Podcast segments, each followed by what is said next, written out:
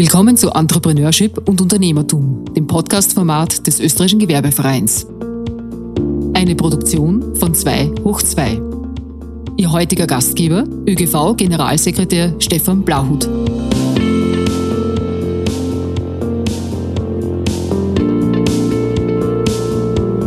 Herzlich willkommen zum zwölften ÖGV-Podcast über Entrepreneurship und Unternehmertum in Österreich. Heute mit Gerald Moser, Unternehmerentwickler. Herzlich willkommen und schön, dass du da bist. Danke für die Einladung. Freut mich, dass ich da sein kann und mit dir mich unterhalten kann.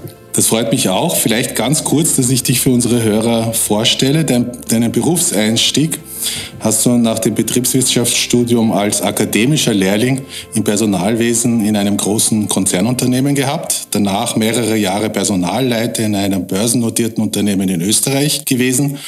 Und nachdem das Unternehmen von einem internationalen Konzern übernommen wurde, bist du ins strategische Controlling gewechselt. Von dort aus hast du dann einen notleidenden Geschäftsbereich übernommen und der ist dann ausgegliedert worden, rechtlich verselbstständigt worden und somit warst du mehr oder weniger über Nacht Geschäftsführer einer Konzerngesellschaft, die du dann eineinhalb Jahre später als Management-Buyout gekauft hast. Heute begleitest du Unternehmerinnen und Unternehmer bei der Entwicklung ihrer Unternehmen. Da gibt es viel zu erzählen. Am Anfang klären wir immer, warum wir per Du sind. In diesem Fall sind wir per Du. Woher kennen wir uns? Wir haben uns im Rahmen des österreichischen Gewerbervereins kennen und schätzen gelernt. Und nachdem wir hier per Du sind, alle miteinander, sind wir auch per Du. Lieber Gerald, routinemäßig unsere Einstiegsfrage ist, woher kommst du gerade? Von einem Kundentermin ganz in der Nähe bin ich mit dem Fahrrad hergefahren. Sehr gut, Fahrradfahren, das hält ja. frisch, wobei die Temperaturen ja noch nicht sehr herbstlich sind. So ist es. Du unterstützt, wie ich kurz erwähnt habe, Unternehmerinnen und Unternehmer äh, dabei, ihr Unternehmen selbst weiterzuentwickeln. Das heißt, du hilfst mit dem Blick von außen reinzubringen. Und bevor du damit begonnen hast, habe ich auch schon erwähnt, hast du als Unternehmer alle Höhen und Tiefen des äh, unternehmerischen Lebens durchleiden und durchleben äh, und auch durchfeiern dürfen. Und du hast am eigenen Leib äh, gespürt, was das heißt. Kannst du uns noch mal ganz kurz erzählen, was hast du gemacht und vor allem, was hast du daraus mitgenommen? Ja, gerne. Also nach dem Kauf des Unternehmens ist die Firma nach wie vor auf wackeligen Beinen gestanden. Und meinen Kollegen und mir ist es dann Schritt für Schritt gelungen, äh, das Unternehmen in Fahrt zu bringen. Wir haben dann begonnen, nach einiger Zeit äh, Geld zu verdienen. Wir haben den Mitarbeiterstand von 56 auf knapp 100 ausgebaut und wurden mit der Zeit dann Lieblinge der Banken und der Förderstellen und auch unserer Investoren. Die haben uns mit der Zeit immer mehr zugetraut. Wir haben uns immer mehr zugetraut. Die Projekte, die wir in die Hand genommen haben, sind immer größer geworden, bis zum letzten Projekt, das dann zu groß war für uns. Und dann war es so, dass also dieses berühmte Erdbeben in Japan, in Fukushima, ähm, der berühmte Flügelschlag des Schmetterlings war, der uns in Schieflage gebracht hat.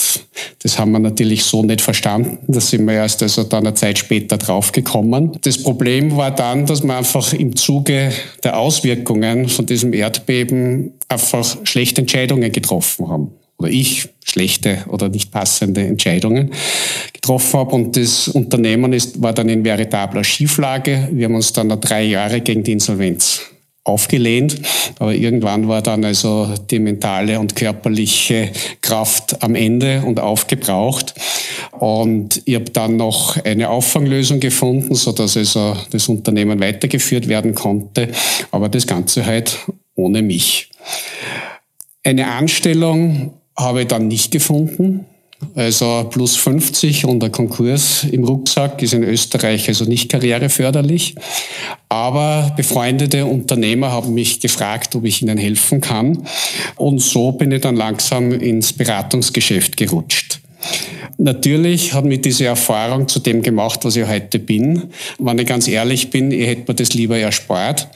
Aber ich war von da an getrieben von der, von der Idee oder von der Überlegung, was ein Unternehmer oder was Unternehmerinnen machen können, damit sie ihre Firmen so aufstellen, damit sie also solche Ereignisse, die vollkommen außerhalb ihres Einflussbereiches sind, ähm, halt auch durchstehen können. Und das hast du robust genannt, diese Eigenschaft oder dieser Zustand, in dem man sich, äh, in dem man sein Unternehmen sich selbst auch befinden sollte und hast äh, ein Buch geschrieben, das genauso heißt, robust, mit dem du Unternehmerinnen und Unternehmer im Prinzip anleitest, äh, äh unberechenbare Zeiten zu meistern. Ich nehme an, deine Erlebnisse haben, waren Ursache zu diesem Buch, aber wie war das überhaupt, ein Buch zu schreiben? Fangen wir vielleicht so wieder an, nicht? Naja, natürlich habe ich versucht, im Anschluss an den Konkurs äh, diese ganze Geschichte aufzuarbeiten und, und zu schauen, also was ich daraus gelernt habe. Diese Erfahrungen habe ich dann natürlich auch in meinen Beratungen äh, mit eingebracht und dabei natürlich auch wieder neue Erfahrungen gewonnen und immer wieder getrieben davon, wie kann man Unternehmen so aufstellen, dass es eben robust ist und solche ähm, Unabwägbarkeiten aushalten kann. Irgendwann ist dann bei mir so der Wunsch herangereift, das, das, diese ganzen Erfahrungen einmal irgendwie zusammenzufassen und zusammen zu kondensieren. Und das ist dann mit der Zeit immer mehr gereift. Und wie dann der erste Lockdown war, sind zwar die laufenden Projekte weitergegangen, aber es sind keine neuen Projekte dazugekommen. Und ich habe die Zeit genutzt, habe also dann so ein Online-Seminar gemacht, wie man Buch schreibt. Das hat mich dann also äh, weiter bestärkt und habe dann hab dann das gemacht, was ich eigentlich also äh, den Unternehmern immer empfehle. Ich habe mir jemanden von außen gesucht, der mir dabei hilft der mich in dem Projekt begleitet, der mir also inhaltlich hilft, sprachlich hilft und vor allem auch die Türen zu den großen Verlagen aufmacht. Und das hat dann gut funktioniert. Ich habe dann also innerhalb von wenigen Wochen einen Autorenvertrag in der Hand gehabt der Verlag wollte das Buch schnell haben und ich habe also dann das Buch innerhalb von drei Monaten geschrieben, immer in Begleitung, also der Dame, die, das, die mich da betreut hat. Das war nicht immer angenehm, äh, um es höflich auszudrücken. Also die hat mich da schon immer wieder also ziemlich intensiv von solche inhaltlichen und sprachlichen Irrwegen zurückgeholt. Aber was natürlich extrem wichtig war, ist also ihr Know-how im Verlagsbereich und was sie tun muss und wie es tun muss und das technische Wissen, äh, damit also das Buch dann im Verlag auch tatsächlich dann äh, aufgelegt wird. Bleiben wir ganz kurz beim Buch. Da geht es ja um diese, äh, um das Erlangen der Robustheit, wenn ich das jetzt so formulieren darf. Aber im Prinzip geht es um Stolpersteine, die einem als Unternehmer im, im Zuge diese, dieses äh, Arbeiten am, im Unternehmen tagtäglich am Weg liegen oder über die mhm. man drüber springen muss. Aus deiner Erfahrung, aus deiner Beobachtung, äh, wie bereitet man sich auf so etwas Unberechenbares denn vor? Also eines ist klar man kann sich nicht auf ein bestimmtes Ereignis vorbereiten. Also, sonst wäre es ja nicht unberechenbar. Ja, und so als Unternehmer begegnet man also permanent äh, irgendwelchen Stolpersteinen, die also irgendwo ungeplanterweise oder überraschenderweise um die Ecke kommen. Auf ein paar kann man sich vorbereiten, dann ist es eh einfach. Auf viele kann man sich aber nicht vorbereiten, weil schließlich leben wir in einer komplexen Welt. Und eine komplexe Welt äh, hat es einfach so an sich, dass man sie nicht also in ihrer Vollständigkeit äh, erfassen kann. Was wir aber schon tun können, ist, dass wir unseren unternehmerischen Muskel trainieren.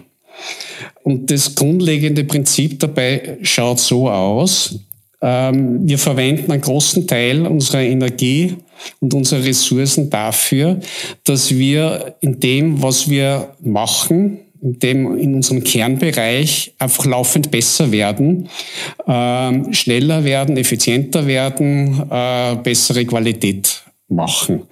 Ja, das ist also der Großteil unserer Energie, die wir aufwenden. Mit dem, was verbleibt, den verbleibenden Ressourcen, sagen wir 10 Prozent, 15 Prozent, 20 Prozent, und zwar sind das finanzielle Ressourcen und auch zeitliche Ressourcen, experimentieren wir. Äh, und zwar ähm, nicht ein bisschen, sondern wir machen Projekte und entwickeln Ideen, die außerhalb unserer Komfortzone liegen. Der Großteil dieser, dieser Projekte wird dann schiefgehen.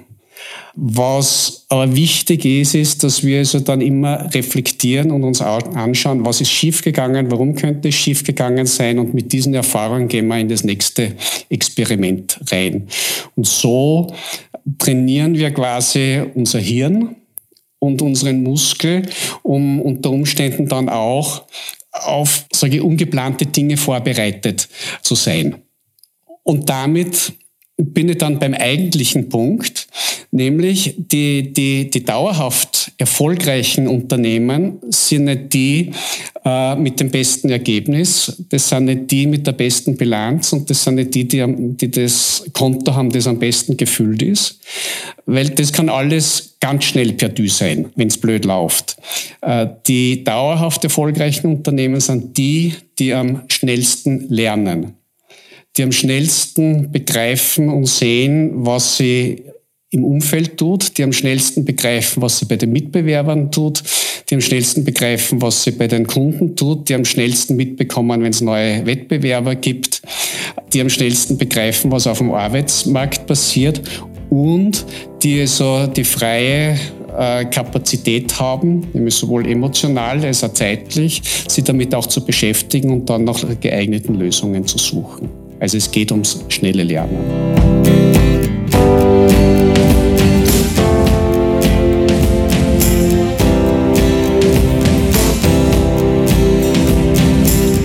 Es geht um das Komplexitätsmanagen, nicht? Es geht darum, die Komplexität zu erkennen und, und handzuhaben.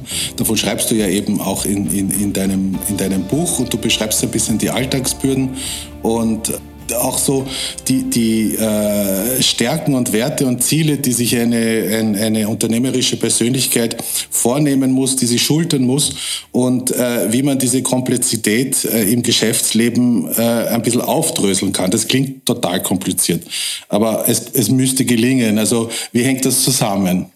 Wir leben in einer komplexen Welt, da sind wir uns, glaube ich, einig. Diese komplexe Welt können wir in ihrer Gesamtheit nicht verstehen. Und wenn wir jetzt also äh, auf die kleine Welt unseres Unternehmens gehen und diese Komplexität in unserem Unternehmen aufdröseln wollen, dann fangen wir am besten bei unserer Rolle als Unternehmerin oder als Unternehmer an. Ja, und da gibt es also ganz grob gesprochen drei Rollen. Nämlich die Rolle des Sachbearbeiters. Der Sachbearbeiter macht alles das, was das Geschäft am Laufen haltet. Ja, die meisten Leute, die eine Firma gründen, gründen sie, gründen die Firma, weil es irgendwas gibt, was sie besonders gut können.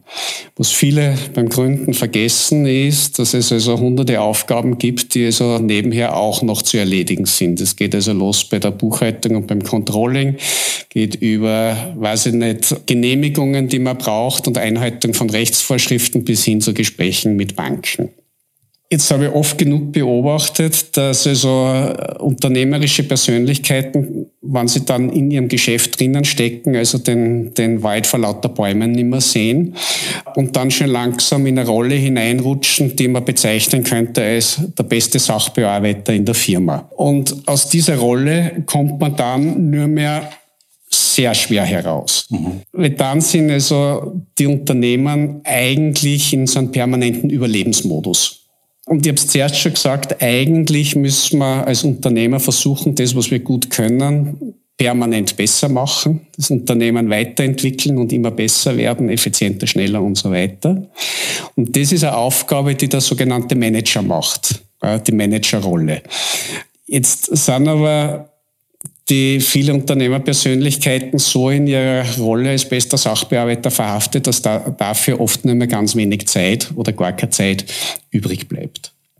Und dann, on top of dem Manager, sollten die Unternehmer eigentlich ihre eigentliche Rolle, nämlich die Unternehmerrolle wahrnehmen. Das ist die Rolle, die sich mit der Zukunft des Unternehmens beschäftigt und wo der Unternehmer dann nicht im Unternehmen arbeitet, sondern anfängt am Unternehmen zu arbeiten. Das ist ein ganz wichtiger Unterschied. Da geht es, wie gesagt, um Zukunftsüberlegungen. Das heißt, das sind unsere Fragen, wo soll die Reise hingehen? Wen brauche ich dafür? Äh, welche Mitarbeiter, welche, ähm, was für Organisationsstruktur, welche, welche Kostenstruktur kann ich mir leisten? Was für Finanzierungsstruktur brauche ich dafür? Und, und, und. Das sind also Überlegungen, die äh, ihr als Unternehmer anlegen sollte. Und jetzt der erste Schritt bei der Auflösung der Komplexität äh, ist, dass man also ein Verständnis entwickelt für diese Rollen und selber mal anfängt wahrzunehmen, aus welcher Rolle heraus agiere ich denn überhaupt. Ja, das ist einmal überhaupt das äh, zu erkennen, ist einmal ein erster Schritt. Das wird vielen gar nicht so leicht fallen. Das fällt vielen tatsächlich nicht so leicht, weil oft trauen sich die Leute dann äh, diese Arbeit am Unternehmen selber gar nicht zu. Oder sie wissen nicht, wo sie hingreifen müssen. Oder sie wüssten es eigentlich schon, wo sie hingreifen müssen. Aber das ist dann mit unangenehmen Entscheidungen verbunden und sie tun dann lieber so weiter wie bisher. Das ist einmal der eine Aspekt. Der andere Aspekt ist, oder der zweite Schritt in der Auflösung der Komplexität ist, dass wir uns im Klaren sind über unsere Werte, äh, über unsere eigenen Stärken, über unsere Ziele. Und das klingt also jetzt banal, äh, aber jetzt also die Frage an die Zuhörer gerichtet, also fragen Sie sich doch einmal selbst, ob Sie hier und jetzt in der Lage sind, ihre drei größten Stärken in drei zusammenhängenden Sätzen, ohne zu stottern, aufzuzählen und zu sagen, wie sie diese Stärken in ihr Unternehmen einbringen. Und wenn Sie sich jetzt nicht sicher sind, äh, ob Ihnen das so ohne weiteres gelingt, kann ich Sie beruhigen, Sie sind nicht alleine, weil fast niemand kann das. Dasselbe gilt also auch für unsere Werte, also das, was uns wirklich wichtig ist. Und äh, natürlich auch für unsere Ziele. Weil wenn wir uns darüber nicht im Klaren, oder wenn wir uns, sagen wir, formulieren wir es umgekehrt, wenn wir uns über unsere Stärken im Klaren sind, über unsere Werte klar sind und über unsere Ziele äh, äh, im Klaren sind, äh, haben wir die Richtschnur, die uns bei unseren Entscheidungen anleitet. Und damit ist die halbe Miete schon gewonnen für eine robuste Entscheidung. Wenn wir das nicht haben, besteht dann immer die Gefahr, dass wir das tun, wovon wir glauben, dass andere meinen, dass das also jetzt genau das Richtige ist. Und darauf lege ich also einen besonderen Wert, dass man sich also auch mit solchen Themen beschäftigt. Und das klingt jetzt vielleicht sehr nach sehr weichen Faktoren, ja, stimmt, aber es gibt also auch einen zentralen, harten Faktor zum Thema Komplexität, nämlich wenn ich als unternehmerische Persönlichkeit äh, meine Zahlen nicht verstehe, äh, dann verstehe ich mein Geschäft nicht. Und über das Verständnis der Zahlen äh, und die Mechanik des Geschäftes, das dahinter liegt, verstehe dann letztendlich auch äh, mein Geschäft. Und ich kann sagen, dass es fast alle meine Beratungsprojekte damit beginnen, dass wir uns mit den Zahlen beschäftigen und alleine das Verständnis, das man daraus gewinnt, beginnt schon also die ersten Knoten aufzulösen. Das ist sehr spannend. Unternehmer sind ja auch im Ruf, Entscheidungen treffen zu müssen. Und was du jetzt gerade alles ausgeführt hast, äh, bettelt ja direkt eine Entscheidung nach der anderen einfach zu treffen und, und sich daran dann zu orientieren. Was empfiehlst du äh, denn einer Unternehmerpersönlichkeit, wie sie eine gute Entscheidung treffen kann und wie du es formulierst und auch in deinem Buch beschreibst, äh, eine robuste Entscheidung triffst? Ja, es, es heißt ja immer, dass Unternehmer mutig sein müssen. Und ich behaupte mal das Gegenteil. Ich behaupte mal, die Sieger unter den Unternehmerpersönlichkeiten sind die Feiglinge. Um das einmal überspitzt äh, oder wenig, ein bisschen übertrieben auszudrücken. Aber lass mich das also anhand von zwei Faktoren von, von robusten Entscheidungen verdeutlichen. Das erste ist, eine robuste Entscheidung sollte sich immer am möglichen Schaden äh, orientieren, der bei einem, bei einem Fehlschlag entstehen kann und nicht am potenziellen Gewinn. Die Frage ist, halte den Schaden aus, verkrafte ihn und bin ja gewillt, diesen Schaden, diesen Schaden auszuhalten. Ja, und dann kann ich mir auch überlegen, was mache, wenn es nicht so läuft, wie man das vorgenommen hat. Weil wir wissen ja, erstens kommt es anders, zweitens, als man denkt. Könnte man noch viel dazu sagen. Ja? Aber das zweite Thema in dem Zusammenhang ist die Frage, habe ich überhaupt ausreichend Reserven? Ja, und mit Reserven meine ich natürlich auch die finanziellen Reserven. Vielmehr aber bin ich der Meinung, dass es wichtig ist, äh, dass man seine stillen Reserven kennt. Die stillen Reserven, das sind Erfahrungen aus vergangenen Projekten, nämlich auch schiefgegangenen Projekten und Fehlschlägen, die man gehabt hat.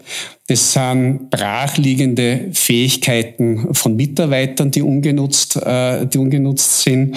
Das sind äh, alte Kontakte, die man wieder pflegen könnte. Das sind ungenutzte Potenziale in den Beziehungen zu meinen Kunden, zu meinen Lieferanten, manchmal auch zu meinen Wettbewerbern. Die stillen Reserven, das sind, das sind die Reserven, die uns normalerweise in einer schwierigen Situation helfen und dann oft also wie zufällig äh, um die Ecke kommen, sie ganz zufällig auftun. Wenn wir uns diese Reserven aber immer wieder bewusst machen äh, und sie auch bewusst pflegen, dann sind wir nimmer so sehr von Zufällen abhängig, als wenn wir das einfach diese, diese Reserven brach liegen lassen. Das heißt, ein robuster Unternehmer, ein robustes Unternehmen weiß, wo es steht und was es kann. Das ist so quasi die Quintessenz, die ich da jetzt als, als, als sehr oberflächlich mitnehme. Aber äh, du hast äh, ganz am Anfang gesagt, wie du das Buch geschrieben hast, hast du dir jemanden genommen, der, der dies war eine Dame, dich angeleitet hat, wie man überhaupt ein Buch schreibt. Äh, und hast aus dieser Erfahrung gezerrt. Und das bringt mich zu deiner ursächlichen Profession, nämlich du hilfst ja Unternehmerinnen Unternehmern, äh, sich äh, ihr Unternehmer weiterzuentwickeln. Und wie du im Buch schön schreibst, ist ja eines der großen Dilemmata, die ein Unternehmen hat. Man sitzt in der Flasche und kann das Etikett logischerweise nicht lesen. Und aus deiner Erfahrung, sowohl als Unternehmer als auch als Berater, was kann eine Beraterin, ein Berater für ein Unternehmen tun und woran erkenne ich überhaupt, ob diese Person mir einen Mehrwert bringen kann? Also so retrospektiv, einer meiner größten Fehler vor dem Konkurs war es, dass ich mir damals also keine Hilfe von außen geholt habe. Ja, und das von außen ist wichtig. Ich habe damals im Unternehmen höchst erfahrene Unternehmer als Investoren gehabt. Ich habe einen höchst erfahrenen Aufsichtsrat gehabt. Äh, ich habe das Unternehmen zehn Jahre davor ja selber saniert. Aber die Geschichte war die, je enger die Situation geworden ist, äh, umso mehr sind so die Einzelinteressen der einzelnen handelnden Personen an den Tag getreten. Äh, und ich bin also mehr und mehr in der Mitte drinnen gestanden und bin also immer einsamer und einsamer geworden in dem, was ich gemacht habe und in der Verantwortung, die ich zum Schultern gehabt habe. Also ich habe da immer diese Ratschläge quasi aus der ersten Reihe fußfrei bekommen. Aber letztendlich ist es, ist es äh, an mir gepickt. Und die hätte damals also jemanden gebraucht, A, der mir hilft, da einen anderen Blickwinkel einzunehmen, so aus meinem eigenen Strudel äh, herauszukommen. Ich hätte damals jemanden gebraucht, der mir also quasi zur Seite steht und mir auch den Mut macht, also wichtige Entscheidungen zu treffen und nicht nur zu versuchen, jetzt also der Bank und den Investoren und den Aussichtsrat und allen Leuten alles recht zu machen äh, und mir also dabei dann aufzureiben. Gerade so die Unternehmerpersönlichkeiten sind ja äh, in ihren Entscheidungen ja einsame Menschen. Die haben ja oft oder meistens niemanden, mit dem sie sich austauschen können, von dem sie sich bestärken lassen können. Ja, und es geht also darum, dass man A, äh, nicht mehr ganz so einsam ist, B, einen Blick von außen auf, auf das Unternehmen äh, bekommt, beziehungsweise selber einen anderen Standpunkt einnehmen kann. Und C, glaube ist es wichtig, dass man in so einer Situation jemanden hat, der an den Rücken stärkt. Nicht nur in so einer Situation. Das ist immer, wenn ich also irgendeine größere Entscheidung zu treffen habe und ich habe jemanden, der da mir zur Seite steht und mit dem ich mich austauschen kann, dann hilft es einfach. Ja? Und du hast gefragt, woran man erkennt, dass ein Berater oder Beraterin einen Mehrwert äh, liefert. Also ganz ehrlich, man sieht es, man sieht es also erst im Laufe des Projektes. Aber es gibt natürlich im Vorfeld im Rahmen der Auftragsklärung ähm, schon ein paar Anzeichen, bei denen entweder also die Alarmglocke läuten sollte äh, oder auf die man schauen kann. Und zwar so das Erste, worauf ich persönlich schauen würde, ist, oder was ich empfehlen würde, ist, fragen Sie die Beraterin oder den Berater äh, nach dem Erfahrungshintergrund. Erfahrungsgemäß ist es so, dass also, wenn wir also jetzt ein kleines oder mittleres Unternehmen haben und da sitzt unser Berater gegenüber, der also sein ganzes Leben nur in Konzernbetrieben äh, verbracht hat, äh, dann könnte, dann könnte das äh, gesamte Projekt also problematisch werden. Möchte das nicht abwerten, aber, aber die, die sind einfach, diese Leute sind einfach anders sozialisiert. Dann zweite Geschichte, also wenn jemand zu Ihnen kommt und ein fixes Konzept äh, hat oder Ihnen eine bestimmte Methode äh, als heilbringend verkaufen will, dann lassen Sie die Finger gleich weg davon. Also das äh, führt in aller Regel bei kleinen Unternehmern ins Leere. Schauen Sie sich an, ob die Person, die zu Ihnen kommt, Fragen stellt, wie vielleicht auch unangenehme Fragen. Also je unangenehmer die Fragen sind, äh, umso besser. Oder redet die Person mehr als, als Sie reden? Bemüht Sie, haben Sie das Gefühl, dass die Person äh, versucht zu verstehen? Oder kommt die Lösung wie aus der Pistole äh, geschossen? Ähm, auch da sollten die Alarmglocken läuten haben Sie das Gefühl am Ende der Auftragsklärung, dass Sie verstanden worden sind? Hat Ihnen die Auftragsklärung geholfen, Ihr eigenes Problem besser zu verstehen? Ja, also wenn Sie das Gefühl haben, nach einem Klärungsgespräch, also Sie wissen jetzt eigentlich schon mehr, als Sie vor dem Gespräch gewusst haben, dann ist das also definitiv also auch ein gutes Zeichen. Und ich kann nur jedem sagen, denken Sie dran, jeder Spitzensportler hat einen ganzen Stab an, an Leuten, die ihm helfen und, und laufend äh, begleiten. Äh, warum sollten Sie als Unternehmerpersönlichkeit nicht auch das eine oder andere Mal auf Unterstützung zurückgreifen? Und wenn es nur darum geht, dass man also einmal aus dem eigenen Sumpf herauskommt und einmal vielleicht das Etikett da von außen liest. Das heißt, den richtigen Mischung aus Sparringpartner, Mentor, Zuhörer und Ratgeber äh, ist, ist, ist zu finden. Ja. Und, äh, mit, mit, und die Aus, auf die Auswahl sollte man auch gehörig äh, Augenmerk legen.